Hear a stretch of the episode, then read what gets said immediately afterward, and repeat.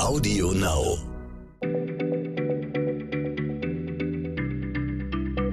Schneller Schlau, der tägliche Podcast von PM.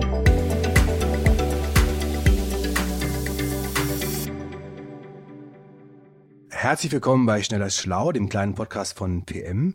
Äh, Ich bin Jens Schröder und heute ist bei mir Jochen Telgenwischer und das bedeutet, es geht um Geschichte. Hallo Jochen. Moin Jens. Da bist du ja unser Hauptexperte.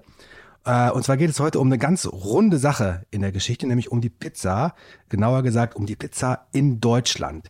Man könnte ja denken, das wäre äh, sowas Allgegenwärtiges, dass es die irgendwie schon immer gab, aber soweit ich das von dir eben mal verstanden habe, war das gar nicht so, denn irgendjemand hat die Pizza in Italien erfunden und dann über die Alpen nach Deutschland gebracht. Und heute möchte ich gerne wissen, wann das geschah und wie das dazu kam. Ja, das kann ich dir sogar auf den Tag genau sagen. Das war am 24. März 1952. Einem Mittwoch. Ja, ist es ein Mittwoch? Es ist auf jeden Fall der Pizzageburtstag in Deutschland. Ähm, da hat ein Italiener namens Nicola di Camillo in Würzburg die erste Pizzeria Deutschlands eröffnet. Die trug damals den etwas umständlichen Doppelnamen Uffenheimer Braustüberl Le Sabie di Capri. Und mit diesem etwas umständlichen Namen hat äh, Di Camillo einen Wunsch seines Vermieters erfüllt. Der hat nämlich damals nicht geglaubt, dass ähm, ja so ein italienisches Restaurant in Deutschland Erfolg hat und hat dann aus Werbegründen darauf bestanden, ja, dass der deutsche Name des Lokals beibehalten wird, eben Uffenheimer Braustüberl. Aber ich vermute, die Sorge des Vermieters war nicht sehr begründet. Ich denke mal, die Würzburger werden diesem äh, Di Camillo die Bude eingerannt haben bei der Pizza. Also anfangs kamen tatsächlich nur sehr selten Deutsche in die Pizzeria. Es war ja Nachkriegszeit, ne, 1952, und ähm, die meisten Leute hatten wenig Geld und keine Ahnung. Vielleicht hat sie auch die exotische oder für sie exotische Speisekarte ein bisschen abgeschreckt. Aber ähm, Di Camillo, übrigens kein Koch, sondern gelernter Verkäufer für Herrenbekleidung, der hatte auch eine ganz andere Kundschaft im Blick und die ist tatsächlich auch gekommen. Das waren nämlich amerikanische Soldaten, von denen äh, in Würzburg eine ganze Menge stationiert waren. Und die hatten das italienische Essen während des Zweiten Weltkriegs lieben gelernt. Wobei wir schon bei der Antwort auf die Frage sind, wie es die Pizza von Italien nach Deutschland geschafft hat. Das heißt, äh, als, als eine Folge des Krieges oder wie habe ich das jetzt zu verstehen? Das könnte man so sagen. Also Pizza ist ja ursprünglich keine italienische, sondern eine neapolitanische Spezialität. In Neapel übrigens befindet sich auch die älteste Pizzeria der Welt. Die wurde 1830 gegründet und äh, sich beim Pizzaessen an einen Tisch zu setzen und dabei vielleicht noch ein Glas Wein zu trinken, das war damals eine echte Innovation.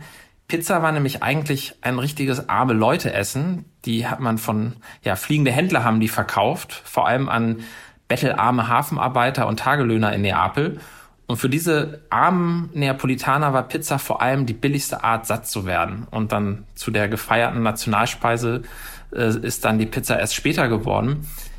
Und als die Alliierten im Oktober 1943 nach Neapel einmarschiert sind, da haben sie dann später die Pizza mitgenommen.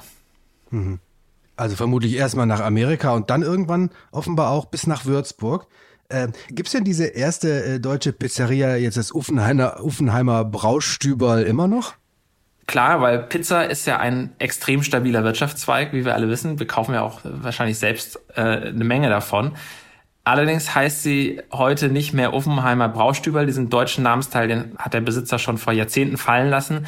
Heute heißt sie Capri Blaue Grotte. Und äh, ein Teil des Restaurants ist dieser berühmten Hö Höhle auf der Mittelmeerinsel Capri nachempfunden, so mit sehr viel Gips und atmosphärischer Beleuchtung.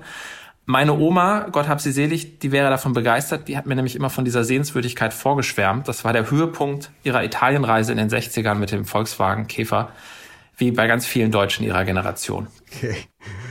Äh, Bleibt noch eine, eine letzte eine also Zusatzfrage, möchte ich sagen. Also jetzt haben wir die, äh, die erste Pizzeria in Deutschland geklärt, die war in Würzburg.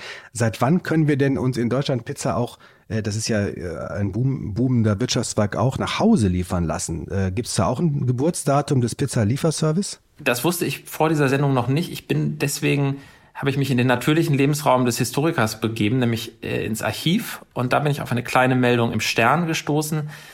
Da wird über den ersten Pizzalieferdienst in Deutschland berichtet, der damals nur in Hamburg aktiv war. Ich zitiere mal.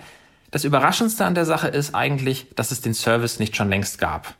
Und jetzt darfst du raten, in welchem Jahr begann in Deutschland die Ära der Pizzabringdienste.